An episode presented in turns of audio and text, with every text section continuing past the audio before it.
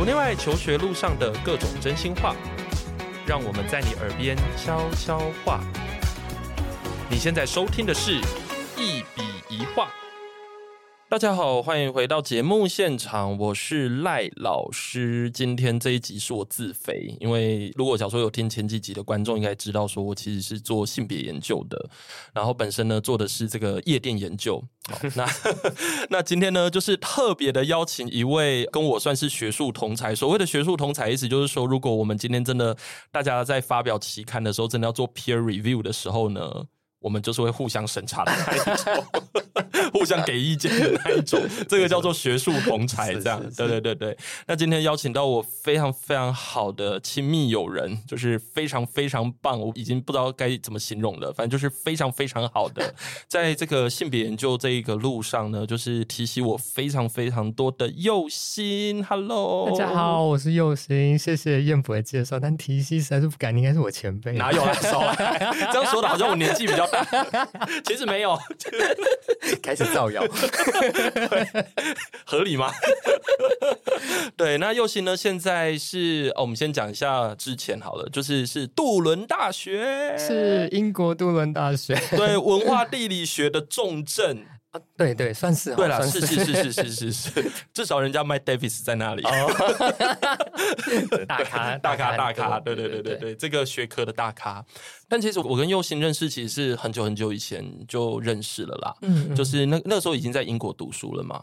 对，好像是我中间回来做田野的时候。对对对，然后刚好我们是在那个一个导览的场合上面认识的。对对对对对对对对，就咖啡带的那个，对咖啡带地景的一个导览，我想起来了。是的，是的，没有错。对，然后宥忻现在人在这个中医院在持续的做研究当中，这样子。对对对，那只是我先下车了啦，哈，就是 本来理论上也要继续做研究，我现在很孤单，对，寂寞寂寞，真的。好的，那我们今天这一集的重点呢，其实主。要并不是要来跟大家花那么多时间去讲所谓的性别研究这件事情了。我们今天的这一集的重点比较像是要来跟大家聊聊做田野这件事情。好，那为什么要聊这件事情呢？原因是因为，嗯，现在很多同学其实都要做研究，嗯，然后其实高中生呢最喜欢的研究方法是发问卷啊，是啊，就像是你有听过安利吗？然后 就是发发问卷，你可以帮我填一下吗？这样是啊，为什么啊？因为比较简单吧。而且还有一个点，就是他们也比较觉得说，好像有一大堆资料可以进行分析，比较有凭有据的感觉。对，而且可能也会觉得说，哎，那我就算跟你聊天之后，我要怎么把聊天的内容变成一个可以被分析的资料？其实这个对很多的高中生来讲，门槛其实非常非常的高。确实，确实，质性研究好像是从资料收集到分析，都还会在。对，需要一些不是那么直觉，还有更多经验对来运作。对，因为门槛真的比较高。但是因为我们平常在强调做田野的时候，当然不可能只是发发问卷。对，而且现在大家其实老实说蛮素食的啦。我们自己在第一线带专题研究的时候，其实都发现，就是大家真的愿意针对一个议题好好的去蹲这个功夫，有时候会被大家省略掉。因为我们现在其实有很多那种国际的投稿比赛，他们其实都是。直接鼓励你说，你用 secondary data 就可以了，就是、啊、对，就是以网络上的二手资料或政府的 open data。然后现在很多同学也很喜欢用那个 data science，嗯嗯，对，用那一种很，你知道我们现在学界也很红的那种大数据的方法来进行研究，所以好像是量性当家，所以质性研究方法或者说那种真的需要时间慢慢去蹲，要你去跟一个地方培养感情或者是拉近关系的。这一种研究方法，对于很多的高中生来讲，他们就是比较嗤之以鼻一点，是好像比较虚无缥缈嘛，或是感觉他们不是那么科学，对，或者是觉得说，哎，他去了那个地方，然后又怎样？冲啥？对，就是到底要做什么这样？但是因为我跟右心的研究，特别是右心的研究，是有做到所谓的异地研究，就是真的是到另外一个地方去，而且是一个异文化背景的地方，是算异文化吧？算啊，算算算。虽然我们台湾应该常常被叫做台人，台湾 Thailand 分不清楚。哎、欸，真的，我以前其实没办法理解耶。对，到底像在哪里？但是外国人很多稍微比较对，好像对国际比较不是那么熟悉的，好像都会把我们常搞混。对，我就说我来自台湾，他说 Thailand 嘛，我就说不对，是台湾。对对对，这个这个对话会来回两三次，他才会终于拿出 Google Map 秀给他看，说台湾在这里。哦，他说哦，台湾，好的，真的是非常的令人匪夷所思，真的真的。对，那因为右心的这个研究专长本身是做性别研究啦，所以我想说，我还是先从性别切入，这样子。嗯、就是当初有这么多研究主题，为什么你偏偏选性别？哦，有没有很突然？有，突然杀个措手不及。可能我觉得可以从我硕班开始聊起吧。对，我那时候读的是文化和观光。嗯，对，那本来可能想做的题目就是跟非常文化有关的。嗯，只是我自己因为很喜欢旅游，所以那时候会念观光。但是我想做的研究也会希望跟自己有比较切身的关系嘛。然后我就记得好像是在有一堂课，我们是要去分析这个旅游书的一些素材来做这样子的嗯内容分析。我发现说哇，那时候有那个号称这个旅游界旅游书圣经这个 Lonely Planet，嗯，它上面居然会有这种专门的一个 section 是介绍。Gay tourism 就是告诉你说，哎，去到这个城市，或是去到这个地方，如果你是 gay 的话，你可以特别去哪边做旅游，包含了推荐的同志相关的住宿、酒店，或是一些休闲娱乐空间。我是到那一刻才注意到说，哇，原来已经有这样子的一种旅游方式或是市场在运作。那对我们，嗯，很多年以前的。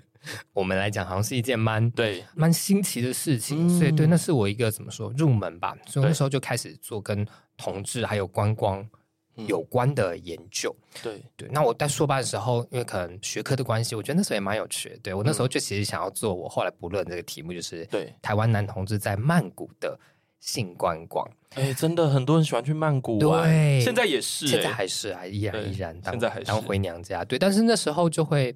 因为我念的所是文化与观光，所以那时候会被 challenge 说：“哎，这东西有文化吗？” 有啊，怎么会没有文化？一样。我我觉得，我觉得这个会回归到说，大家对文化的定义和想象。对，对，我相信有些人会对文化会想到的是比较高尚大的，对，艺术。对音乐啊，古典，而且音乐是古典音乐，还不是我们的夜店音乐，不是 EDM 哦，真的。对，或者是啊美食，而且是精致美食，他们不是庶民美食，然后对对，就是他们想象的文化是这样子的一个比较精致的文化。对，但是我想，我跟彦佛，我们应该对文化定义应该是这样，因为毕竟我们都是文化地理学。对啊，我想我们想说，跟人有关的日常生活相关的所有事情都是文化，它不应该有什么阶级差异，所以我们觉得。性本身本来也是一种文化吧，因为每个地方对于性的不管是认知理解或是实践的方式，嗯，应该都有蛮不一样的地方。但 anyway，那时候我的这个题目是被否决，所以 哦，被否决。对对对，他们会说，好吧，我们看不到文化的元素在这里面。有啊，他们哪里看不到？同志文化不是文化吗？怎么有的时候大家都讲中文，但好像是没有在同一个频率上，好像就是你是平行宇宙，是就算了。对，所以我博班的时候，当我可以这样完全自主的选择我的研究题目，那时候就是嗯，有种好像要把没做完的东西做完的那种感觉，所以我后来是选择这样的主题来做研究。嗯，这是我大概踏入。性别研究的一个算是脉络吧。对对对，其实很多人听到这里可能会觉得说，哎，那性别到底有什么好研究？大家平常比较容易听到的可能是像是 Me Too 吧，就是比如说像性骚扰，嗯、对不对？对，或者是说很多人会讲说啊，爸爸妈妈的家庭分工可能不太一样啊，对不对？妈妈可能积累的压力比较大啦，或者说在职涯上面，可能大家都会觉得说同工不同酬啊，诸如此类。那我在想说，有没有可能跟大家讲一个，它是一个性别议议题，然后在我们的日常生活中也可以看到的，就让大家可以知道说，哎，其实它的面向还非常非常的广。我觉得从我的研究来讲，它会跟日常生活有关。嗯、其实，同志观光一个还蛮重要的一个早期的论述，会觉得说，哎，为什么同志要观光，或是同志观光跟一般嗯异性恋的观光有什么不一样呢？对，它其实脉络是说，因为在早期的一些文化和社会国家，其实当然是对同志，嗯，不管是作为一种性倾向或是身份认同，嗯，啊是非常。排斥，然后是非常打压的。对，那在这样的脉络之下，有这样子性倾向的群体，嗯，他们没有办法在日常生活里面去扮演他自己，或者去展露这样子的情欲，嗯、或是跟自己有相同情欲的人来做连接互动，所以他们必须要透过这种地理上的移动，嗯，去到一个不管是没有人认识他的地方，嗯，或者是所谓比较开放自由的地方，有这样子娱乐消费空间的地方，他才能够短暂的去扮演这个角色，满足这个身份。或者是去探索自己到底是或不是，然后去慢慢的去建构这样子的一个性认同，对啊，所以这是一个同志观光，或者说我们说性观光，它在一个性别议题上的一个我觉得蛮有趣的切入点和位置，对啊。但是我的研究其实在讨论一件事情，就是说，因为刚刚讲的是个早期的论述，但是其实大家知道，到了二十一世纪，很多国家或是蛮多的文化，其实里面好像对于同志这件事情的嗯接受或是包容程度。都已经跟上个世纪有蛮不一样的状况了。嗯、对，但是为什么对这些男同志还是要这样前仆后继的跑到地方，对，然后去做那些我们好像平常觉得，哎，像台湾，你说台湾没有夜店吗？台湾有夜店，台湾没有那些设施吗？都有。台湾没有同志吗？有啊，软体打开都是嘛，交友软体打开都是。那为什么他们还要这么大老远的跑到？对其他国家去做这件事情，对啊，这就是我在这个研究里面可能会蛮主要会去好奇、想要解开的一个谜题。对对对对，因为其实像这样讲啊，其实就是在跟大家讲说，如果真的要做相关的议题的讨论的话，其实。议题在日常生活中就有诶、欸，是，而且你只要稍微做一个对比，像我就刚才讲一个很有趣的，就是其实现在我们的这种旅游资讯啊，或者是说大家对于同志文化的这个认识的程度，其实都已经比过去还要高很多了。可是为什么对于某一些特定族群的人来说，比如说像我们这里讲的同志族群，他们觉得，哎，我今天也要做一个非常。特定目的的一个旅行，或者说一定要到某一个地方去，对，然后我们把它标榜成就是说，哦，这个就是一个所谓的同志旅游或一个同志观光，这样子。我觉得这还牵涉一点，刚刚是说那个地方，我觉得其实很有关系。所以像哎，同志都是去旅游，他可能去纽约，他可能去一些名胜古迹后遗迹的城市，他跟曼谷的旅游方式会非常不一样。那为什么只有去到曼谷？他们才会去做这些跟性有关的消费或是旅游形式，嗯、这其实也是蛮有趣的一个一个议题啊。对，因为这个其实就是在讲那个，比如说在跨文化或异文化里面，什么样的人对你来讲是 charming 的？对对，台湾的男同志应该除了泰国之外，可能也对韩国或者是日本，对，可能也就是说他们非常的 charming 吧。对，日本哦，日本尤其是，嗯、但我。韩国是不是？我不确定是不是因为他们好像在这个同志议题上，目前还没有那么，对，他们所以好像是去那边同志观光的人，相对还好。对对对对对。但是曼谷确实也有非常多那种韩国欧巴。对，而且泰国人其实非常喜欢欧巴啊，对 他们，他们也是韩流的那个 对重点目的地。对对对对。我那时候在研究那个夜店的时候，其实因为我研究是韩国流行音乐，然后就发现说泰国的夜店很疯哎，他们就是在疯。他们就在疯，跟台湾一样的 Asia Pop，台上都在跳女团舞的。对啊，但是其实那个氛围有点不一样，跟台湾其实有差的。哦，你的观察是什么？对，嗯，我觉得台湾的那个表演性还蛮明显，我觉得跟那个空间设计有关啦。就是说，像 G Star 它是有一个舞台的嘛，但是我们如果在泰国看到的那种，它其实是比较属于平面型的，嗯，而且大家比较是同乐的概念，就是说一起跳排舞。但是其实台湾，我觉得这个可能真的是非常非常特定的一间 club。对，就是他们，对对对对，G Star 对，然后他们的那个空间的设计本身其实就是一个有舞台的，对，然后是那种表演性的感觉是非常非常明确的。我觉得这很有趣，对这个空间的设计如何决定了人们对同一件事情的？对，我自己一个观察也很有趣，是我在曼谷的这个体验里面，常常听到受访者会是去评论，嗯。那种站在台上跳舞的，对。然后这个评论是什么呢？尤其是有些在台上会是一些可能年纪稍大的，对。我说上网说他上面干嘛？他凭什么可以在那边？好像有了一种先决条件，或是一个想象，觉得说一定要什么类型的人才够格，对，站在。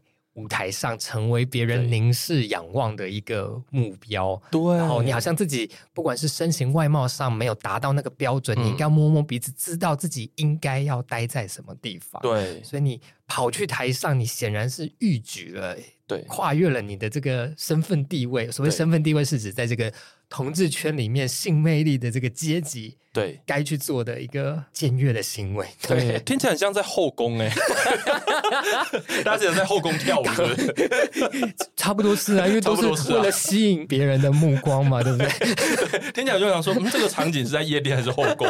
有点搞不太清楚。是甄嬛门夜店级后宫，对，夜店级后宫，后宫级夜店，真的，其实本质上是差不多的。对啊，对啊，对，我觉得很有趣，这个空间和人的关系，对我觉得在这里面很有意思。对，对而且其实当那个距离拉。出来的时候，这里还有一个可以谈的是那些夜店客，就那种跳舞的夜店客，嗯，他会如何去理解别人如何凝视他们？他们会想要去展现一个形象出来，像对对对，这个比如说在夜店里面，大家都跳的是女舞嘛，那你想一下，你如果假如说跳女舞，你而且如果你跳的非常骚的话，你就会被大家觉得说啊，你就是一定是个零啊，对吧？或者是说你就是一个美啊，就是很骚很骚这样子。对，那有些人其实就会觉得说。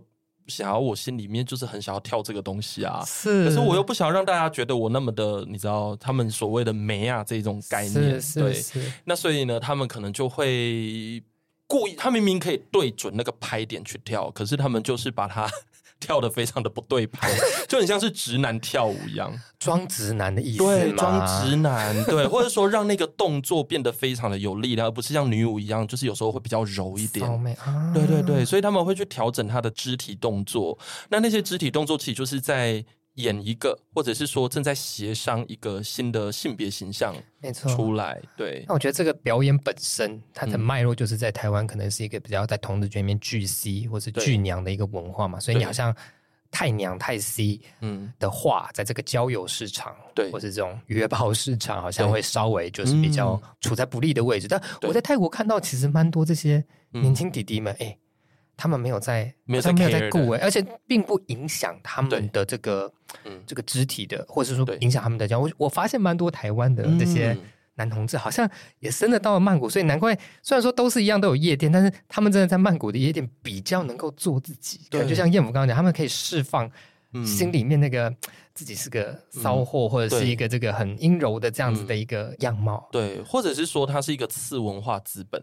啊，就是说，对，因为舞技的好不好，其实跟你在夜店里面的这个社会阶层是有关系的。哦、你很会跳，其实你本来就说跳的非常好的，大家都会觉得你其实蛮厉害。就算你可能有时候表现出来，可能大家会觉得比较骚一点，对，但是大家还是会觉得你很厉害哦，你是个咖这样子。对对哦，你说在台湾的夜店脉络，在台湾的夜店也会。其实这个就是一个我们一般在做夜店研究的时候很喜欢讲的，叫做次文化资本啊。对，因为虽然说把夜店文化当成次文化，我觉得这个字是可以讨论一下的啦。对，对对，但它的意思就有点像是我们在讲文化资本的概念一样。嗯嗯嗯对对对对，听起来好像是说，比如说每个人动机目的不一样，所以会想展现。嗯、你看，今天如果是想约炮，你可能就会压抑这一部分；但今天如果就是要 have fun，或是你要取得这个次文化里面的人的尊敬，或是。倾线的话，你展现这些东西其实是加分的哈。是的，没有错。嗯、所以大家请来做一下性别研究。你看，我们随便讲就超有趣，嗯、而且可以去夜店喝个烂醉。没有，这不能讲。没有了，都没有喝的烂醉。我们就是我们必须要认真做研究。微醺，对，微醺还可以访谈的。对对对，还可以观察，不会说忙到自己都不知道干什么。对，就回去的时候发现说，哎，只能倒头就睡。结果隔天醒来什么都忘记了，田野笔记再度一整夜空白。哎，可是我回家的时候，我真的都会写田野笔记。我也是，对，就是很累的时候还是要写，就是因为其实那个记忆很新鲜，因为你也不可能在当下录音嘛，你录出来只会是 一大堆非常杂音的，对，就是听不懂这样子，所以一定要回来，一定要写田野笔记。嗯嗯嗯，对对对对，我自己在那边在泰国的这些田野发展出一个方法，我会跑去厕所。我干嘛？我就去录音，我就把我人家在厕所可能都在做其他事，就就更身临其境。或是这集十八集，或是就是比较夜店里面还是有一些安静、稍微安静的空间角落，或者说，因为像我的田野空间场域也不只是包含夜店嘛，包含了三温暖呐，或是狗狗吧。我其实还蛮常用这个科技的嗯方式，就是把我当下观察到这一道东西，就是一股脑的嗯。讲出来，然后回去等做田野笔记的时候再做一个，因为真的脑容量有限，因为实在那个现场，你无感观察到的东西实在太多太复杂了，各个场景不同的人在做什么事情，嗯、然后它反映了什么，然后它哪些可能性，你当下的一些初步分析，好像、嗯、对吧？这是一个。就是做田野的另外一种不同的方式，就是说可以用科技的辅助。对，没错，嗯、科技辅助蛮重要。但我那时候还是用纸笔，就是你是带着纸笔进去吗？没有，当然不是啊，这样会被大家觉得你很奇怪。哦、对，人家问我说，因为其实我的穿着就很不像是夜店里面会，对，就夜店里面会看到的，所以他们就会觉得说啊，你到底是来干嘛的？我就会跟他讲说啊，我是来做研究，他们就更疑惑了。他说、哦、你到底是？要研究什么？他们应该有点可怕吧？对，然后我，我都已经被大家觉得有点怪怪的了。那这个时候，你再把纸笔拿出来，大家可能会觉得说你真的就是一个怪咖。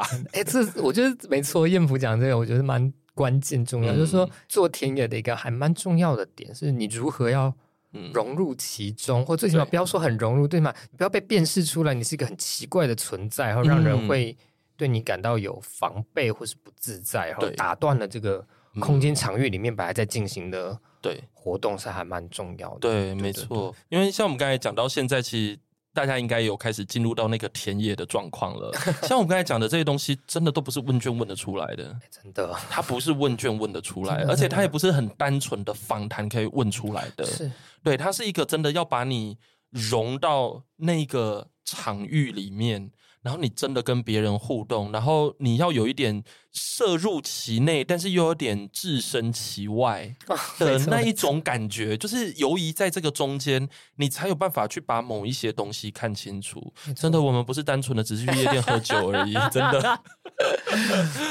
我觉得叶甫说的很好，就是你在那个田野里面，你要自己先有一些经验，或是摄入其中，嗯。你在访谈的时候，你好像比较能够理解，嗯，这些受访者在陈述一些事情的时候，嗯，他那个背后很细微的一些感觉或是情绪，嗯，但是当你又过度投入其中的时候，你好像又失去了一个比较客观或是一个从不同角度来。观看剖析这些现象事情的一个嗯。角度，嗯、其实又会有点可以，所以如何在中间对。拿捏一个角色，还有拉出一个有点远又不是太远的距离，我觉得。一直是我们在田野里面，好像在试图去调整，还有寻找的一个嗯一个方向，是没有错。这个其实就是一个真的没有固定标准答案的问题啦。嗯、对，因为这个真的看每一个研究者，而且当你做田野的时间越久，虽然说你判断的速度可以更快，可是这个真的是，就算对老手来说，他们就算进田野，其实这个问题还是会一直不断的在心中，一直不断的 question 自己。没错，没错，真的。因为当你变得判断很快的时候，我觉得它相对某种程度也是一个危。因为你好像已经失去了某种敏感度，嗯、对，去看见一些好像很特殊的事情，因为你已经太融入其中，所有事情对你来讲都是太理所当然，好像没什么新奇。但其实就是在这些日复一日看似重复的事情里面，其实它有一些很很细微的一些差异，好像真的是要从一个比较 outsider 的角度，会比较能够捕捉到的。嗯。嗯，因为像我那时候的一些受访者，他们就会觉得我问的问题。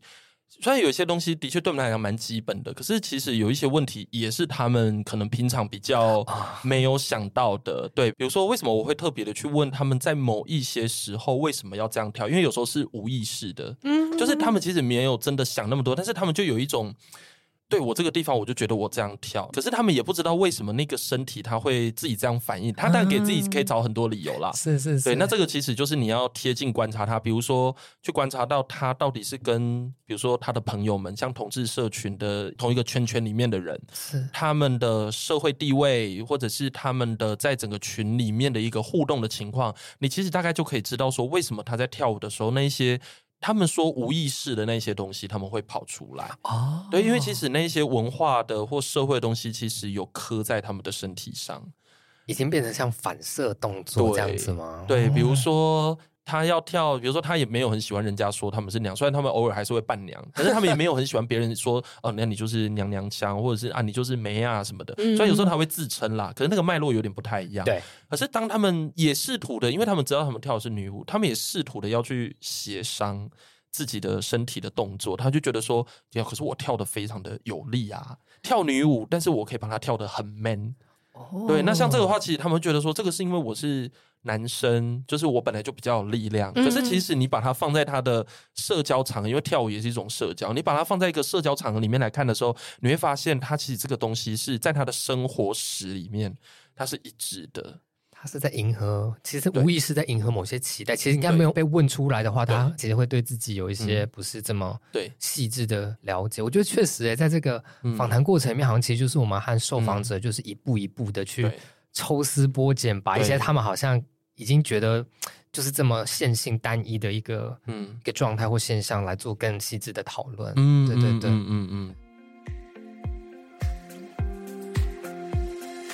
如果你喜欢我们的节目，别忘了订阅，这样每一集最新的内容就会自动推送给你哦。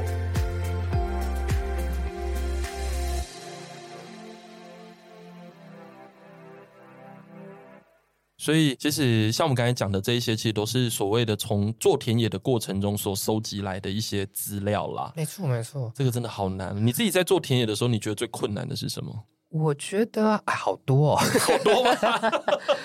这样会不会大家会更不敢做田野？但我觉得难的部分其实也是它有趣的部分，对，对吗？其实你当你一直有困难，然后当你克服困难的时候，那个成就感相对是蛮大的。嗯、我觉得困难第一个是到底你自己在里面要扮演什么角色吧？对。对，比如说参与观察，那好，请问你到底是一个参与者还是观察者？对，然后这分别会带来什么影响？对，然后我分享一些自己的经验吧。嗯，我其实刚进到这个泰国的这些情欲空间的田野的时候，嗯，我其实一开始最早自我定位就是觉得我是要当一个冰清玉洁的研究者和观察者。嗯，那这背后是有脉络。当然，第一个是觉得说啊，我们。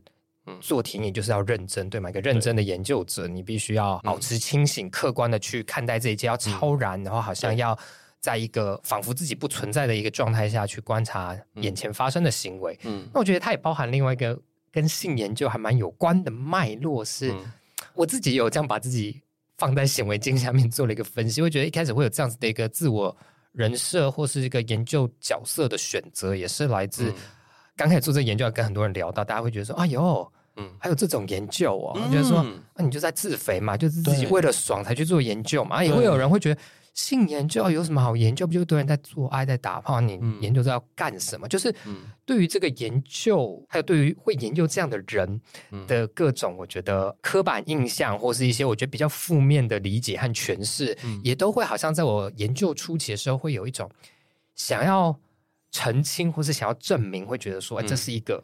认真严肃有意义的研究，所以好像会把自己放在那个位置。但我其实刚进田野的一两个礼拜，我就意识到这件事情 doesn't work。因为当我这么清醒的，或是这么有距离的在研究这些事情的时候，第一，你根本没有办法融入其中；第二，然后他给我的研究者其实非常大的压力。像我后来就有研究，我的受访者就会跟我说：“哎，每次在夜店里面的话，会看你还跟我们喝得很开心。”我说：“但是你每次这样子开始停下喝酒，你就要退到后面。”嗯。他说：“我都会注意到，就想说来了来了，你开始要观察我们了。”嗯，他瞬间觉得他自己很赤裸、很害羞，因为他现在觉得他本来跟别人跳舞啊，贴着做一些亲密的行动，他觉得很开心的时候，他突然觉得他是已经好像在别人的镜头下面在做这件事情的时候，他那个被监视的感觉其实蛮强烈。这是其一，其二，因为我们做跟性有关的研究，其实它牵涉到是一种信任。那信任是来自于说，他觉得你跟他。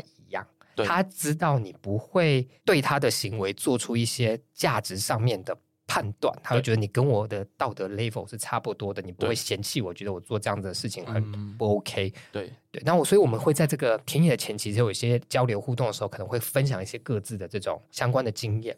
对，所以他们可能对我认定开始觉得，哦，我也是一个会去做这些事情的人。嗯，但是发现说，哎，我在那个。场域里面的时候，我明明就像个圣人一样，就是对 我其实对我说，为了受访者就说你就是圣人呐、啊，你站在那边，我就觉得你一定会觉得我们很脏，所以我就觉得后来要跟你分享这些事情，我有点不自在，因为就觉得你前面讲那些好像很开放的经验，好像都是你自己创造出来的人设，因为嗯，seeing is believing，我我没有看到你做这些事情，嗯，所以我后来大概在田野很早期，我就稍微开始做一些调整，发现说，哎，好像真的是嗯。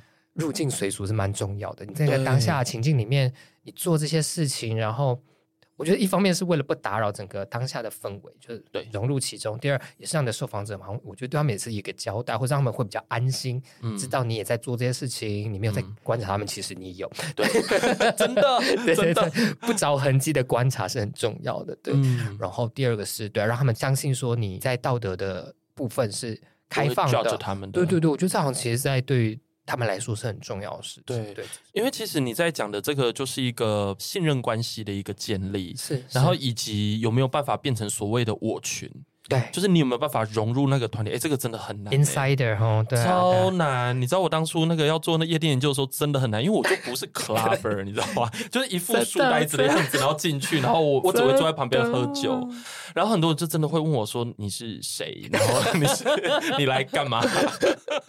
所以我们。也要很努力去扮演你那个田野里面其他人的样子，把自己变成最起码对表面上看起来要像是对对对对，我觉得这部分，对，假设你本质上又不是，对对对对对对，其实真的是蛮困难。没错，而且我们其实在这里面有一个能力的挑战，就是说你与人互动的能力啊，因为这里面有很多东西真的不是那种什么课堂上教你的，对不对？课堂上没有办法教你，就是如何。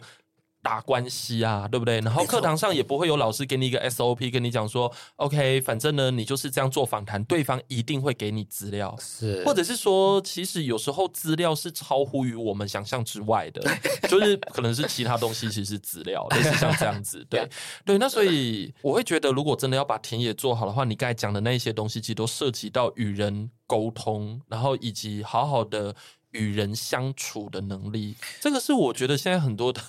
中学生可能是有一点点匮乏的，我是不知道这是不是跟年纪有关，就是稍微年纪稍微再长一点，多一点人际互动，嗯、其实稍微是可以有一些嗯调整。嗯、对我刚刚想到的是，好像其实研究者在这种体验里面，其实某种程度也要像变色龙嘛，对，就是你要按照你身处的环境，还有包含你的访谈的田野对象。其实我觉得有一件事，好像大部分不会出错是。你让你自己变得像那个环境里面的人，或是让你自己变得跟你的受访者感觉频率是相近的，嗯、去调整这个频率是重要。因为我觉得人总是会跟自己相近的人在一起的时候，感觉会是嗯舒服的，对，是放心的，嗯、他才愿意讲出一些事情的。对，那你假设一直保持这种哇高高在上研究者的态度，嗯、其实是很有距离感的，也是很难。让人掏心掏肺，或是愿意信任去讲出一些很内在的，或是很私人的经验。嗯、对，所以我觉得这个观察能力，第一，你要先观察这个环境是长什么样子，大家都在做什么，然后你的研究对象是怎么在说话，他们怎么看待事情，然后让自己适度的。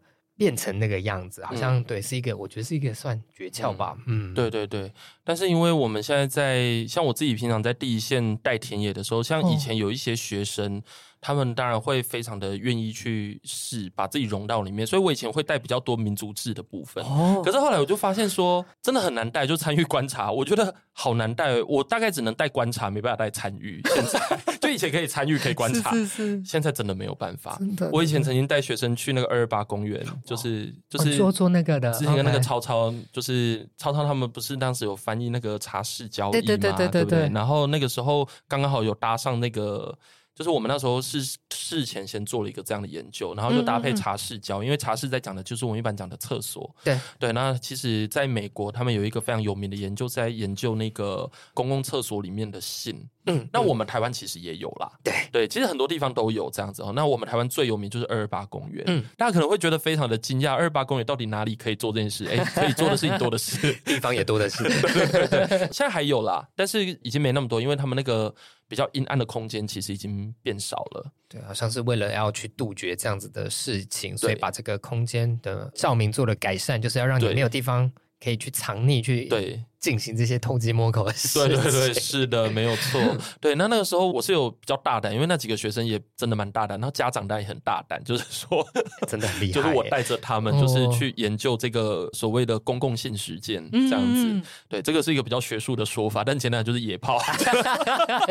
简单来说，对，那那那个时候我们在做研究的时候，因为是两女一男，可是他们其实做的非常好，因为他们知道说他们因为。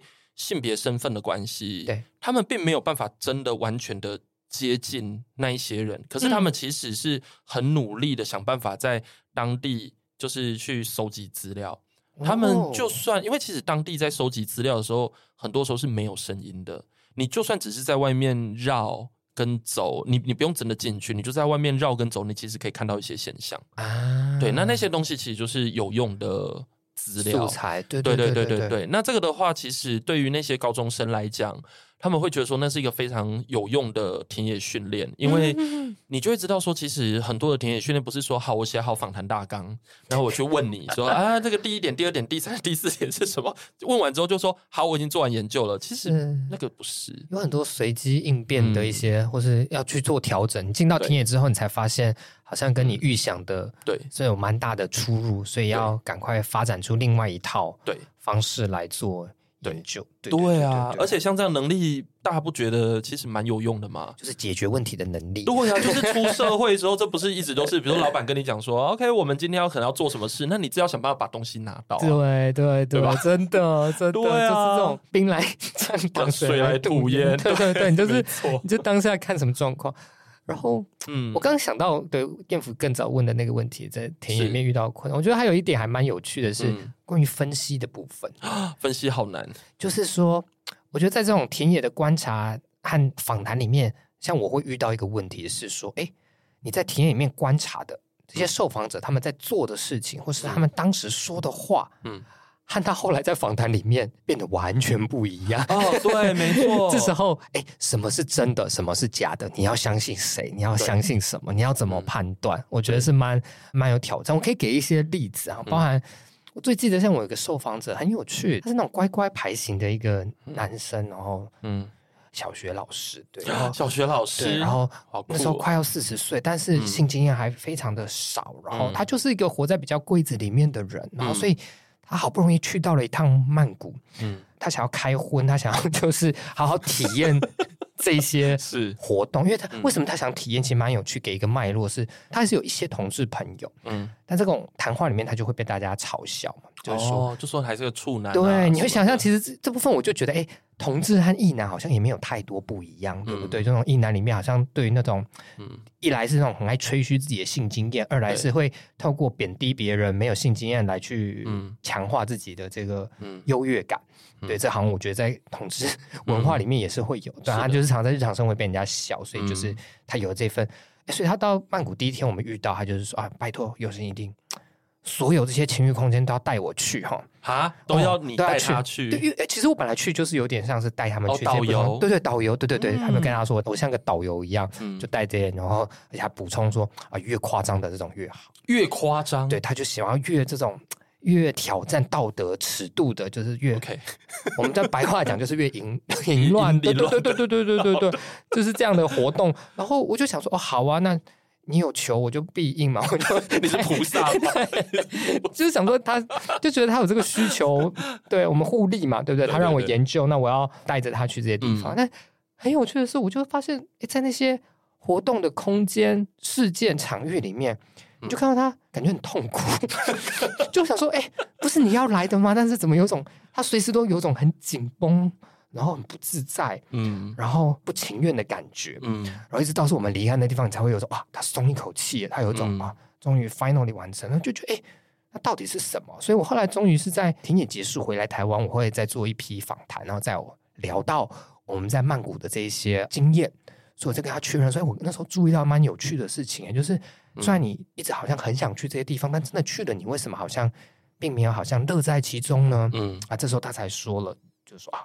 其实他是去这些地方，是他给自己的一个功课，嗯、而且哦，对不起，功课对，而且其实大概我问他的时候，他好像其实有点怎么说，说不出个所以然。他说、嗯、有吗？我有看起来很痛苦吗？嗯，然后我就稍微给了一些描述之后，你有给照片吗？那些地方都不能拍照，那地方手机都算没收了，不入流。哦，所以他在做那个事情的时候，基本上是你也在旁边的。对，比如说我可能讲类似的空间，像是三温暖里面，嗯、对吗？就大家在里面这样子走来走去，然后不太有穿衣服的状态下，对，所以我跟他们去，我都会就是入境随俗。对对对，you should be there，你要人在那里，对吧？观察一下，所以才看得到他没有乐在其中，而且、嗯、才知道说，哎，到底这一切是为了什么？不然你看，如果没有参与观察，你单纯听他的访谈，就会只是说、嗯、哦，他就是很想去这些地方，然后他也都去了，嗯、他去的很高兴。嗯，但你没有看到他那个很很挣扎、很奇特里面，而且、嗯、而且这也是没有发问的话，他好像也不会自己特别去想。对，那事后我还问了，所以我们在一起讨论，他才说，哎，那我想想看哦。嗯，然后想了一阵，他才说，我觉得会不会跟这个有关呢、啊？是因为我平常都会被人家笑说我都没有性经验什么的，嗯、然后所以我才想说，那我给自己这种功课。就是我去这边，我就是要去到哪些哪些哪些地方，嗯、要做过哪些哪些哪些事情，嗯、然后这样我才会觉得自己变成正常的男同志。嗯、OK，然后我说哦，什么叫做正常的呢？不正常的是，他说不正常就是像我原本那样，就是都没有什么性经验，什么好像他就觉得我活得好像就不像一个 gay，因为我的朋友 gay 的好像大家性经验都很丰富，都很精彩。然后就唯独我好像就是吃不开，在台湾就是这样子过得好像很不精彩的感觉，嗯、对对。对，所以他才会觉得说给自己这样的一份压力。虽然我觉得，所以是在这个需要看到这种言谈和行为的矛盾落差，嗯、然后再做进一步的确认，然后慢慢的去做一些分析，我觉得才会看到一些蛮不一样，不是你表面上看到的事情。所以我觉得这部分可能再讲更深一层，就是说，哎，做田野参与观察，有时候也不能尽兴。对，完全相信，嗯，你表面看到的事情，他必须要再更进到那个事情表面的深层去探索每个事情发生的原因理由，然后可能，而且这可能需要是透过访谈的这种，嗯，一来一往的互动，然后协助这些受访者慢慢重新建构起他们的这个行为的逻辑。像我们一般在讲那个资料收集的时候，大家可能。比较常见的啦，就是去收集那一种叫做有意识的资料。对对，对，就是你比如说我们在访谈的过程中说得出来的，才有可能会被列为资料。但是其实，在像人文社会学科，我们其实会讨论很多明明有影响力，但是其实没有办法真的被。准确的用文字或语言记录下来的东西，没错，没错，对对对，像情感，对对对，情绪，像这种东西，就是，即便现在我们，比如说像是我比较了解，像计算语言学，他们可能有人在做的是文字所产生的情感。哦，类似像这样，那那这个当然是比较属于资料科学或 AI 那种研究在做的，对。但是我想要讲的重点在这里，就是说，其实刚才右心在分享这个东西的时候，我们可以看到，其实资料类型有很多种。对对，就是我们刚才在试图做的事情是说，为什么当下的行为跟事后的这个语言的陈述，为什么它中间可能会有一些些落差？嗯，其实他在讲的其实是不同资料类型的这个差异。对对。对对对，所以其实我觉得在做田野的时候，也会一直不断的挑战一个问题，就是到底什么叫做资料，还有什么是真实的？对，对，其实我还蛮喜欢一个嗯性的研究，叫做 Ken Plummer，对，对，Plummer 对对对，我觉得他讲的那个，他用一种互动式的观点来解释这样的东西，就是说所有的其实，我觉得这也是性研究很有，因为。之前一直有人在检讨说啊，跟性有关的研究，其实访谈也未必是一个很适合的研究方法。为什么呢？因为在性里面牵涉到太多这种跟性有关的迷思啊、污名啊，或是道德的评判，所以其实蛮多受访者，即使你问了他，嗯。他讲的真的是真的吗？他可能有时候为了要维持嗯他自己个人的一个人设，或是在你面前的一个形象，他可能会有意识的或是无意识的去回避，对，去扭曲他的某些想法或是经验。所以你可能 catch 到在访谈里面捕捉到的东西，未必是他真正的一些想法或经验。所以可能要透过更多很微妙的一些资料，像我们访谈里面可能有些，嗯，像大家有一些看过再细致一点的这种访谈的逐字稿或是资料，他可能会附上。比如说，这个受访者在这时候大笑或者苦笑，嗯，但是都是一句话，都是笑，但是笑的方式不一样，或是有不一样的情绪表达。他、嗯、其实一句话，其实就可以给出非常不一样的诠释和分析的脉络和空间。嗯、是对，像你讲这个现象，在我的田野里面有遇到，哦、就是说，对，因为我是追踪一小群人，三年的时间，其实还蛮长的，就是那个时候那个规模。有一点点像在做博论啦，就是 有一点像在做博论，有一点点像。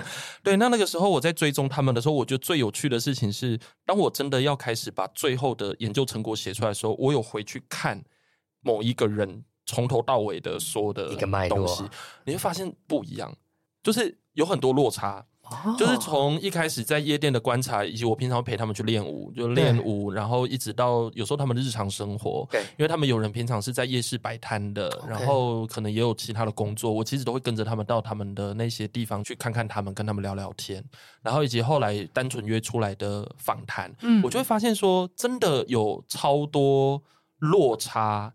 而且特别是谈到性，或者是关于性别的表现上面，超多。因为你会发现，其实有时候大家可能碍于面子啦，对。对，或者说自己在圈内的地位啦，或者是自己的武技的专业啊，等等等，就会有非常多的因素在影响这些东西。是，那你要如何让这么 chaos，就是这么的嗯混乱？对，很多很自相矛盾，或者是自打嘴巴的一些论述。对，对，对，对，对，就是其实如果你真的很认真的做田野的话，你会发现其实有非常多的研究，它其实有时候是没有一个完整的逻辑。哎，对对，其实没有完整的逻辑哎，其实你反而试图要找出它那个嗯逻辑是，我觉得是危险的，因为你可能是会必须刻意忽略掉某些东西，才有办法对做出那种很简化的，或者好像很合乎逻辑的一个分析。没错，是的，所以做田野真的是一件非常困难的事情。这集讲完，确定还会有人 要做田野？不会，他们听到我们的这个案例非常的有趣，他们也会很想做，只是他们现在也没办法去夜店了。但是至少对以后有机会，但是哎，这样爸爸妈妈听了可能会很担心。但是我们就是要告诉他们说，其实做研究它就是会有这么复杂的情况。对对对对对，而且毕竟你就是在与人相处嘛。对，而且甚至我们现在其实很多人都已经做到非人的东西了。哦 真的很展开啊！对，你知道，像我们以前在教育学，我就看过一篇，就那时候做的是后人类研究。嗯、然后呢，他在做的研究就是关于我们人怎么使用笔记型电脑，嗯、或者是怎么使用平板学习的一个田野。然后我看到那田野的时候，想说，哇，这个虽然看起来非常的一般，你知道，就大家都会看到，嗯、这田野很难做，哎，对啊，是要在旁边这样看吗？对对，你就是要看他怎么学习，然后怎么去用那些东西，然后他的反应是什么。可是因为人在那个过程中，其实他也不会说哦，我现在学到什么，然后你就直接表达出来了。它是一个非常谜样的一个过程。对啊，对方不可能边有反应边跟你解释。我现在惊讶了，对，或者是说，OK，我访谈这个平板电脑，他有什么想法？这是不可能的吧？嗯，好困难呢，很困难。所以，其实我们刚才讲的，光是与人互动这件事情就已经非常困难了。那更何况是非人的研究，真的，真的，像像我们现在在讲的那种科技与社会的研究非常的多。Oh, oh, oh. 举个例子哦，像我们现在有有一个那个高中生的一个投稿活动，oh. 是那个哈佛国际评论。嗯、那他们其实有针对高中生办那个写作活动。那像今年的主题超级 STS 的，他在讲的是科技进展与世界，所以你必须要去挑科技物，然后你要去讨论它跟社会之间的关系。Oh. 对，然后我就一直在想说。哇那这样的题目是要怎样？对啊，你真的要做田野的话，你到底要怎么做呢？对啊，他这那你们目前有什么？没有，后来我都决定做观察就好了，不要参与，因为没时间。是啦，因为这真的是要花非常非常多的时间。这样，但我们虽然讲这样，让我觉得它虽然困难，但是其实是有趣。你把所有困难都再加上有趣，他们两个是并存的。对，所以其实这也是。田野工作会觉得嗯好玩或是吸引人的地方，因为你自己在里面一直会看到新的东西，然后学到新的事物。对，没错。哎，我们今天这个时间真的过得非常快，自肥的时间总是 总是非常的快乐。对，那我在想说，最后就是能不能请佑心简单分享一下，就是如果假如说有高中生，他真的想要。这样倒抽一口气是如何？如果真的有高中生呢，他真的要做这个田野的话，你觉得事前的准备可以是什么？哦，事前的准备，嗯，嗯，我觉得第一，当然进到你的田野地，然后实际的去经验经历一些事情。嗯，当然，对东西是 前提是合法的，对对对，来不及了，我们刚才都在讲非法的部分，对他们来说，对对对，那。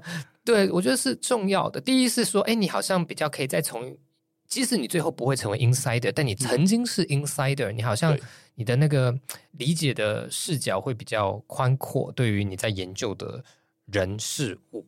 嗯，然后我觉得这个前行的研究会重要是，也是你可以在这个过程里面发展出，或是去实验尝试一个适合这个田野的研究或是记录的方法。嗯。嗯对，因为我觉得每个田野都有它自己的特殊性吧，然后你应该在什么地方发展出一个特殊的方式，就是一个很难怎么说？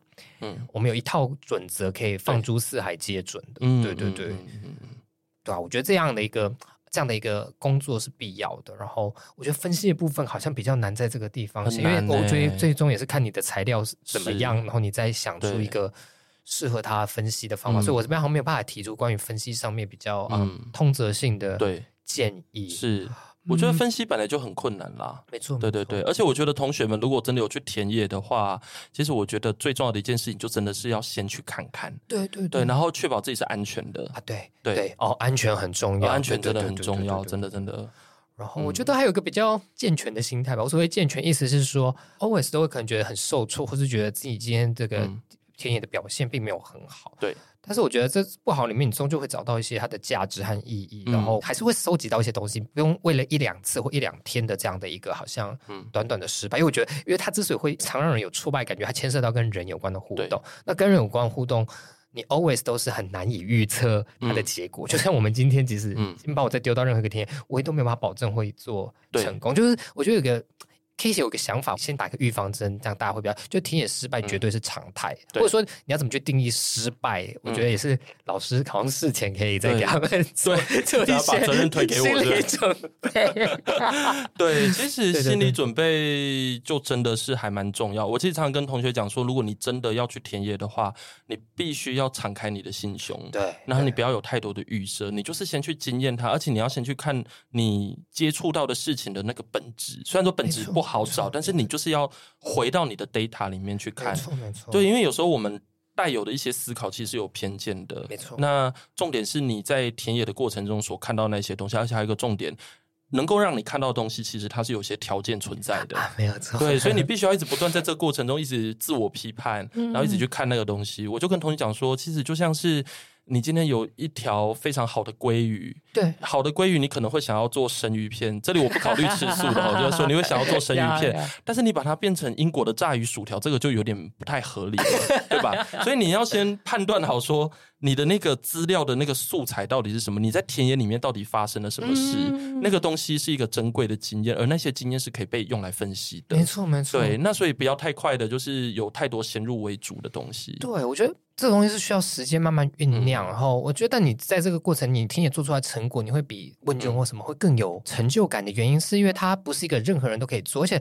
每个这个田野成果，其实都是你跟你的田野地和你的田野对象互动下的一个结果。嗯、所以我觉得在这个基础之上，也没有所谓成功或失败的田野，因为每个人因为自己不同的条件、不同的方式，其实都可以研究出、挖掘到不一样的资料。我觉得中间也没有所谓的。好或坏，然后都是你自己跟这个田野的产出。对，嗯、非常感谢佑欣今天给我们这个 来自非常深厚的博士论文研究的这个经验，就是来跟我们大家讲讲，就是做田野是什么样的感觉。因为这个东西真的有时候有点不可说啦。嗯，就是说，这不是说因为我们做的研究是跟性或性别有关，而是说很多的田野其实是个人经验。没错，对，就说就算是同一个田野，我们去做出来的结果也会是不一样。一样的，这个特定情境下化学反应的结果。对对对对对对对，那这样的东西其实也能够很好的帮助我们去反思很多既定的一些知识。没错，那我觉得这个其实就是做田野非常重要的一件事情。那这也是让我们的世界可以有各种丰富的以及多种样貌的知识的一个非常重要的一个来源。这样，没错没错啊，好棒的结论。好的，就是鼓励大家就是多多做专题研究，然后以及把这个田野做好。那特别是不要害怕做田野。嗯，如果真的要做田野的话，记得一定要花时间把自己丢进去，因为我觉得人生能够有这种学习经验是非常非常特别的。没错、嗯，没错，对对对对。OK，好啊，谢谢我们今天又欣来到节目现场玩。那我们今天的节目就到这边喽，我们大家下次见，拜拜，拜拜。关于求学路上的莫测变化，让我们陪你说说话。如果有任何关于节目内容，又或者其他国内外教育的大小问题，都欢迎到一笔一画的 Facebook 和 IG 留言给我们哦。